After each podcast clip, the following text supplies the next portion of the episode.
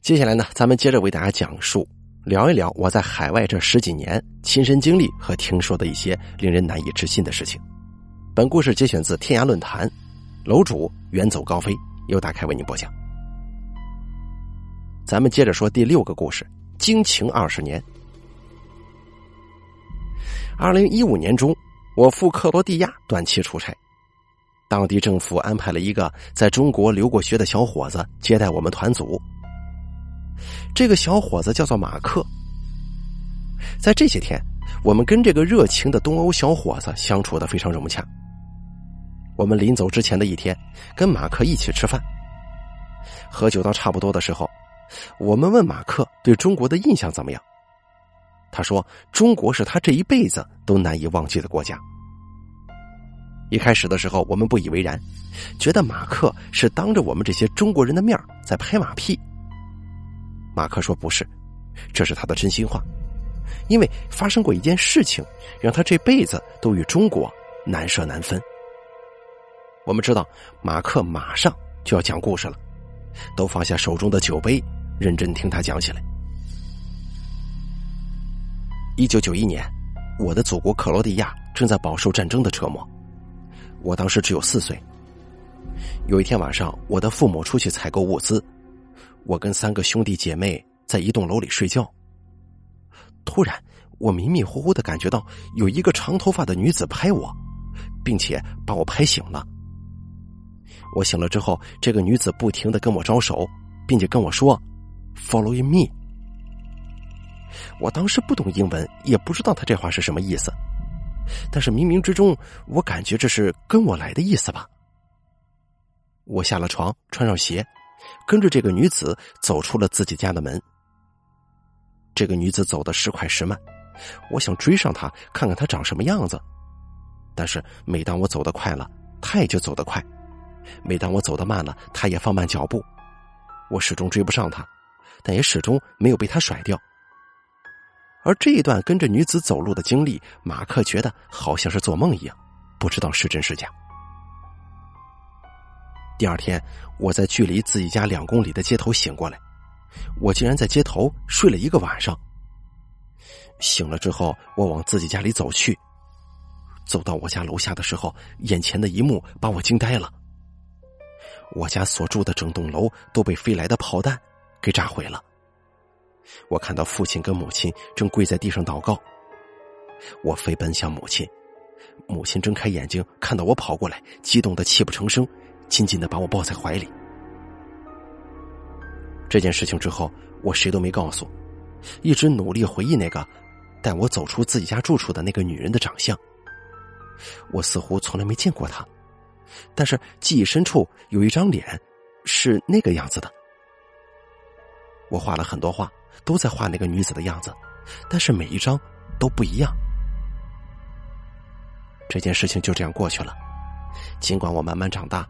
但是这件事情一直在我的记忆当中难以消除。后来各种机缘巧合，我去了中国浙江大学做留学生。在大学里，我认识了一个来自中国福建的女同学。我们在一次学校运动会上相识，并且相恋，一起在杭州这座美丽的城市开启了甜美的爱情。二零一一年暑假，我女友在学校的实践活动结束之后，订了回家的动车票。准备回一趟福州老家。当时女友是要七月二十三号坐晚上的车回福州的，但是当天下午我在什么都没吃也没运动的情况下，无缘无故的突发阑尾炎了。当时女友已经在去火车站的路上，接到我的电话，立刻改签了回家的车票。回到学校，他跟我的室友一起把我送到了医院。当天，在我做阑尾炎手术的时候，他在电视上看到那天晚上由杭州开往福州南的第三幺幺五次列车与另一辆列车相撞出轨的新闻。他拿出了手中的车票，看到票上赫然写着的车次是第三幺幺五。他当时倒抽一口冷气，直接瘫坐在椅子上了。听到这儿，我问马克。这两个故事都比较有神秘色彩，但是他们之间有什么联系吗？马克举起酒杯喝了一口，然后说：“你知道我是怎么喜欢上这个女孩的吗？”我点头，示意他继续说。他说：“因为，在大一那次运动会上，我扭到了脚，他带着我去学校医院。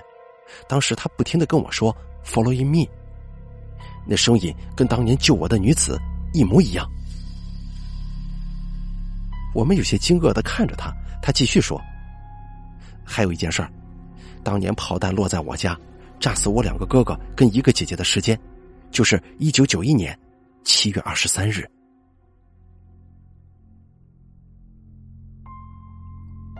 咱们接着说第七个故事：人权游戏。二零零九年中的时候，我去美国出差。想帮助公司承揽一个美国城市的光缆项目，当时我们通过一个富二代打通与州政府的关系。这个富二代情商比较高，而且也比较有门路。但是很快，我们发现他有一个非常奇怪的爱好，就是喜欢玩弄植物人。有一次，我们在他家跟他喝酒，他喝多了之后，打开了自己的一间隐秘的房间。里面藏着两个美女。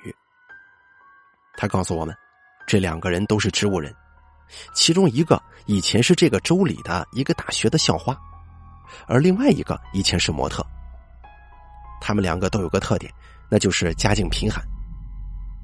当他们被确诊为植物人之后，这个富二代以这两个女孩父亲无法拒绝的价格买下了他们，并且把这两个人放在自己房间里。说难听点吧，就是供自己猥亵的。他并不隐瞒这个特殊嗜好。我们感到很奇怪，为什么这样一个要什么有什么的富二代会有这种癖好呢？难道正常人不如植物人好玩吗？可能真的有钱人的快乐我们想象不到吧？有钱人的想法我们也 get 不到。在美国这几天，这个富二代每天花天酒地。经常跟我们透露他的特殊癖好，丝毫不懂得掩饰和低调。对此，他的富豪父亲非常苦恼。这实际上算是犯罪。如果他被抓了，将来自己的亿万身家谁来继承呢？后来我们回国，很长一段时间没有听到他的消息。二零一零年，我再次到美国的时候，再去找他，他已经不在家了。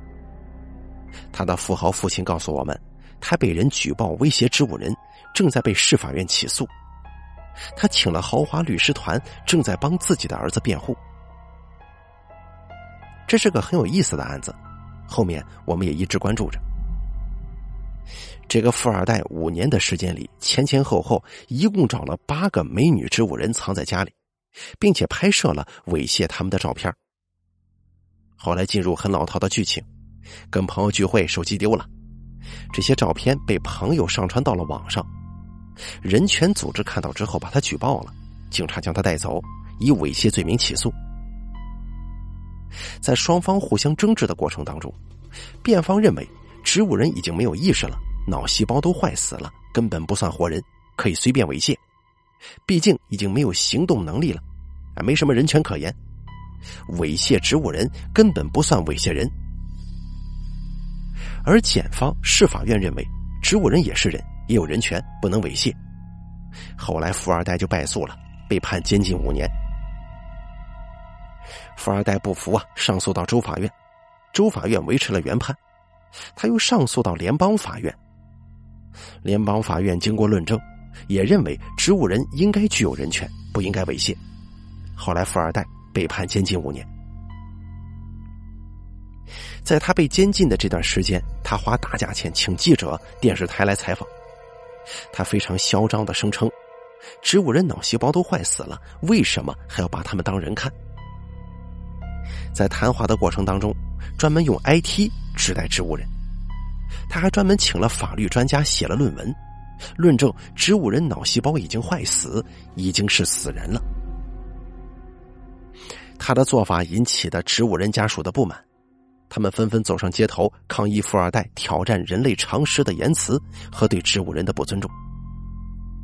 这件事情在这个富二代所在的州乃至全美掀起了轩然大波。后来州法院法官非常气愤的要求给富二代加刑，并且通过州法院立法，植物人也是活人，只要有一个细胞还活着，都是活人，活人就有人权，是不能侵犯的。直到这里，富二代才彻底认输了，从此平静下来，不再到处惹事，安安稳稳的度过了自己五年的牢狱时光。这件事情，我想起来也会很诧异，为什么一个双商极高的人，会做出这种激怒大众的事情呢？二零一八年，我再次去美国，这时候富二代的父亲已经去世，他接管了家族企业。那段时间，他正好在英国出差，没有跟他见上面。他安排了我们在美国共同的好友陪我在美国过了几天。期间有一天我们喝酒的时候，我感慨富二代当年猥亵植物人的事儿。我说当时还是因为他太年轻，控制不住自己呀。然而这个朋友却不以为然，他说：“其实啊，是我们太年轻了。”去年他父亲因为癌症去世，他将父亲的癌细胞培养起来。按照州立法，只要有一个细胞活着，这个人就算活着。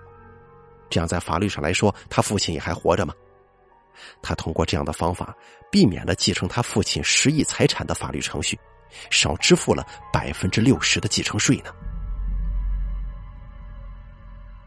我不得不感叹，这事儿真的是无话可说。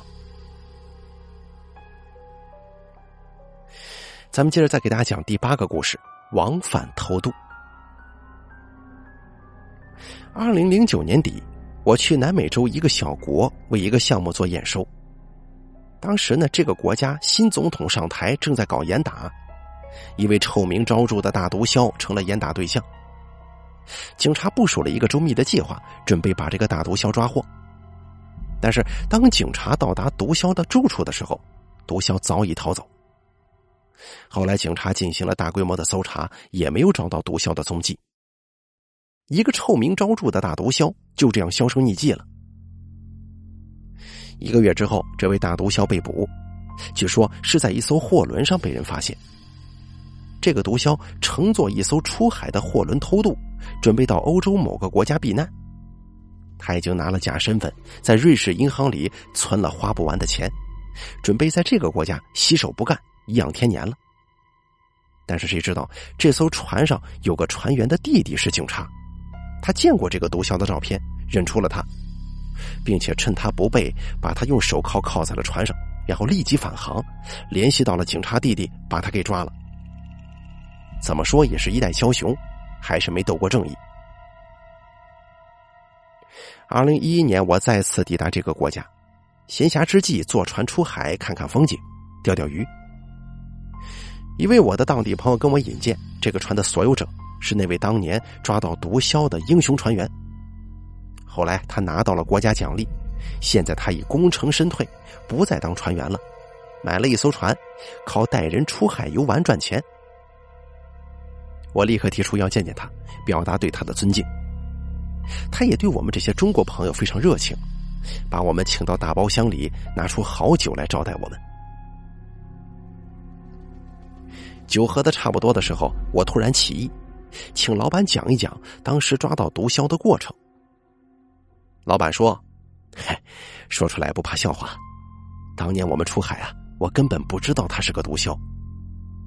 我有一天休班，坐在甲板上喝酒，不知道从哪冒出来一个人抢我的罐头，还差点跟我打起来。我当时那个气呀，立刻拿我弟弟的手铐把他给铐了，就铐在了船的栅栏上。”第二天我酒醒了，发现没带手铐钥匙，于是啊，他就在船上被铐了十多天。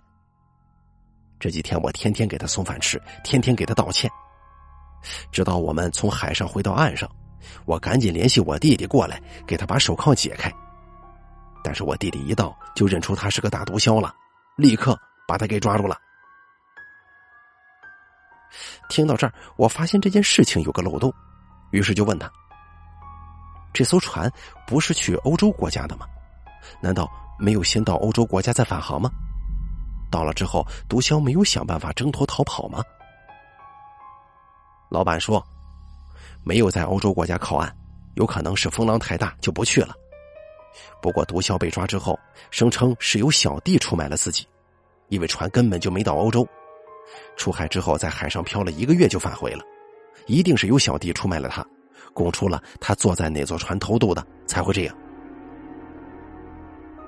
我们听完了之后才发现，这故事里面还另有隐情，真的是越来越精彩了。二零一三年，我们的货物在这个国家的海关清关遇到了问题。我请一个海关署长吃饭，吃饭过程中也跟他聊起了这个事儿。当时他喝的比较到位了，听了我从船员那儿听到的故事之后，他说：“嗨，这船员知道什么呀？这船本来就是要出海再回来的。那两年国家经济困难，为了让财政数字好看，经常会准备一批货。”出海假装到某个欧洲国家，算是出口，在海上漂一个月，海关把所有的手续单据变更好之后再返航，再记作进口数字。这毒枭倒霉呀，托人搞偷渡，坐上了这么一艘船。不管他有没有被人铐住在栏杆上，当他发现船靠岸了，从甲板下层走出来的时候，都会发现又回到自己祖国了。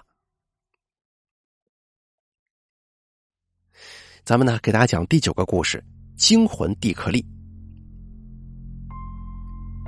二零一零年，我在南美洲一个小国跟踪一个可再生能源项目。这个项目位于一个偏远的城市。在出行期间，与当地一家建筑公司接触，在野外勘测了几天。当时正值七月酷暑。一天晚上，我们吃完饭之后，开车经过一座大桥。这座桥看上去非常雄壮，横跨了一条一百多米宽的河。我看到之后，问这个公司老板丹尼尔：“这座桥叫什么名字？”丹尼尔说：“这座桥叫做蒂克利桥，是他们公司的得意之作，也是这个地区出了名的怪桥。”看他兴致勃勃的样子，我们知道又有故事听了。丹尼尔放下手中的啤酒，说道：“原本这座城市被一条大河分开，想过河只能通过轮船。沿着这条河可以直通首都的。四十多年前，当时正值国内内乱，我父亲老丹尼尔从美国学成归来，创立了这家建筑公司。他跟政府军将领的儿子是大学同学，一起学习建筑学。当时政府军轮船不足，为了支持政府军。”他跟自己的同学一起设计了这座桥。当时建造桥梁的经费短缺，当地有名的富豪蒂克利家族慷慨解囊，把大部分家产捐了出来，用来建造这座桥。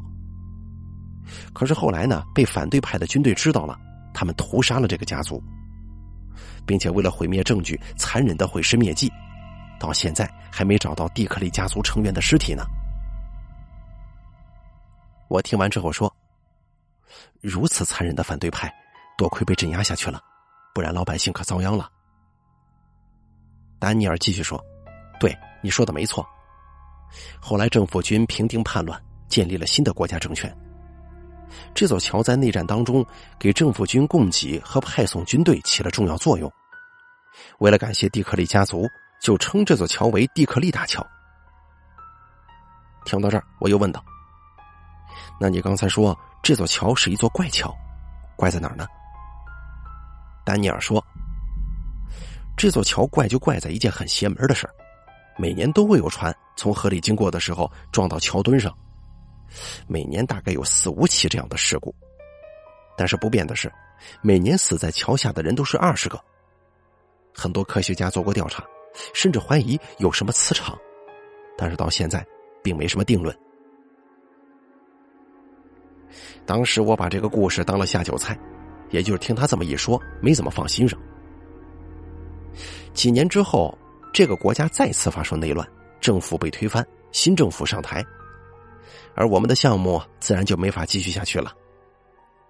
丹尼尔的公司听说也被新政府收缴了，我们再也不能回到以前一起喝酒的日子了。二零一八年，我乘坐的飞机在迪拜延误了十个小时。无聊之际，我在那个特大免税店逛了起来。当我逛到书籍区的时候，我看到了一本写那个南美洲小国历史的书，引起了我的兴趣。那个书的作者在上一任政府的时候，因为不当言论成为了通缉犯，流亡美国，以研究这个国家的历史著称。我翻开了目录，看到其中有一篇文章，题目叫做《惊魂蒂克利》，引起了我的注意。突然觉得这名字怎么有点熟悉呢？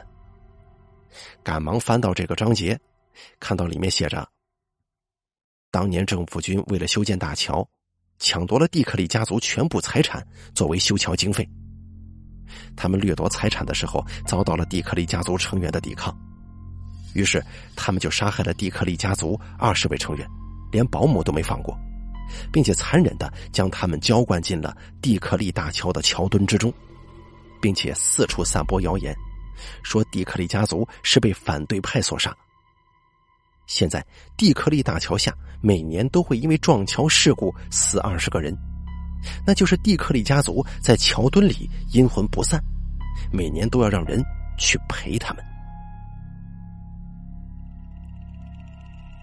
再给大家讲第十个故事：恐怖亡灵节。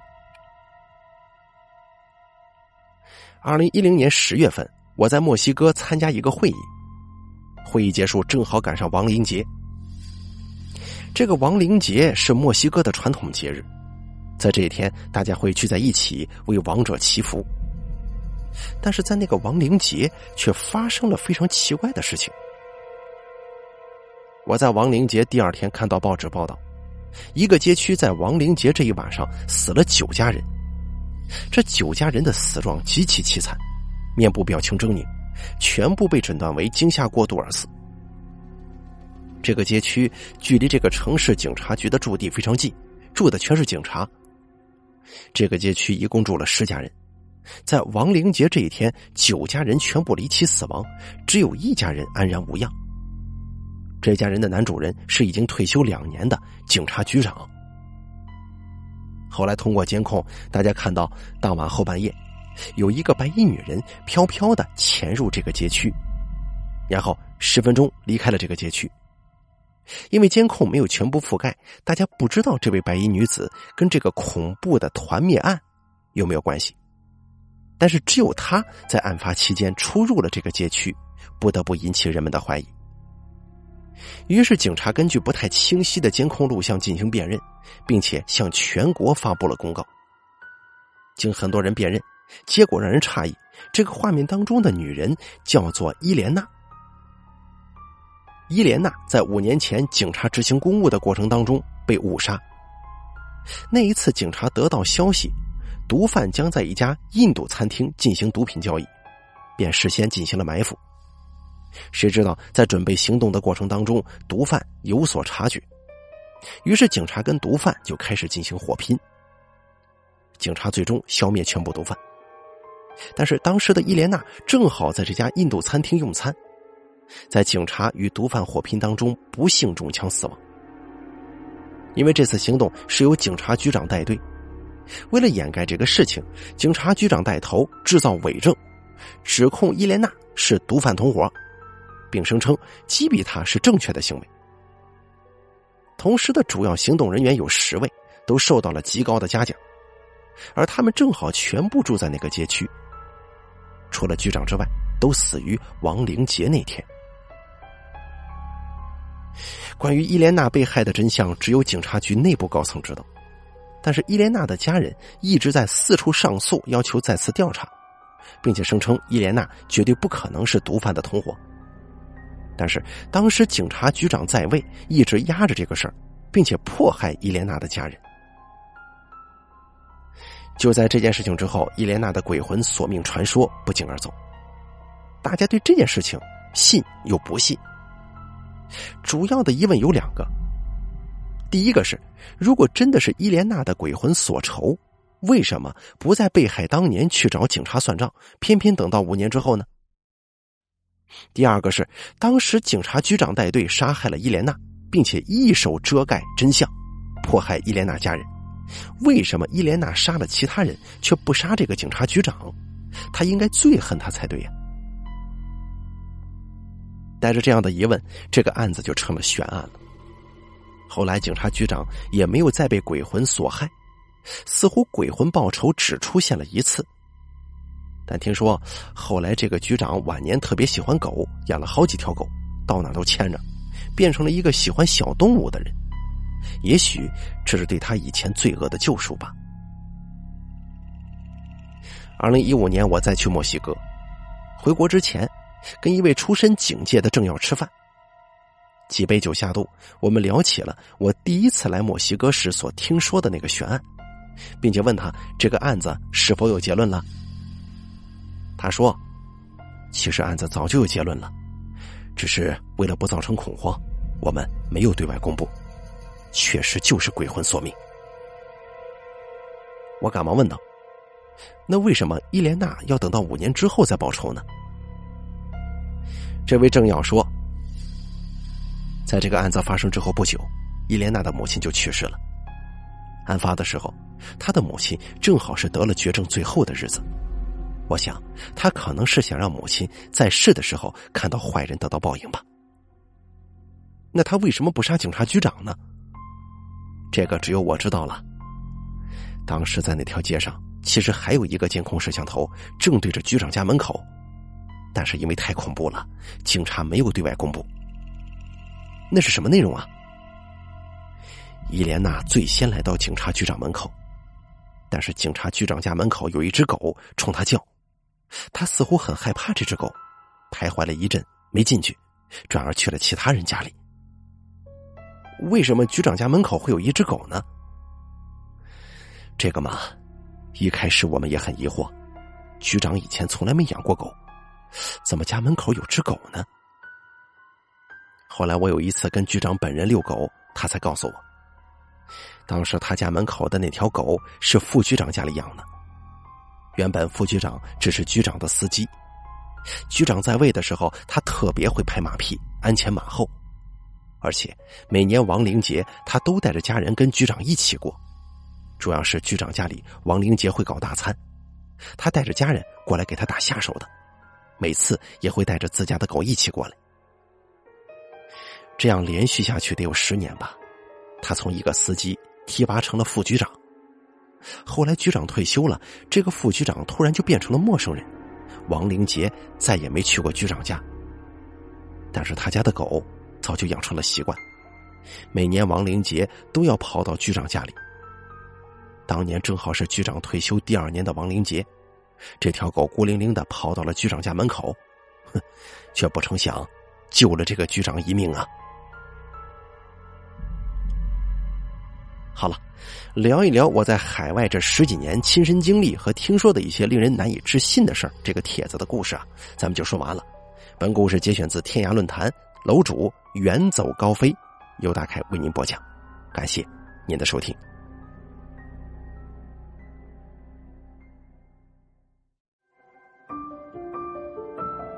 本期故事演播完毕。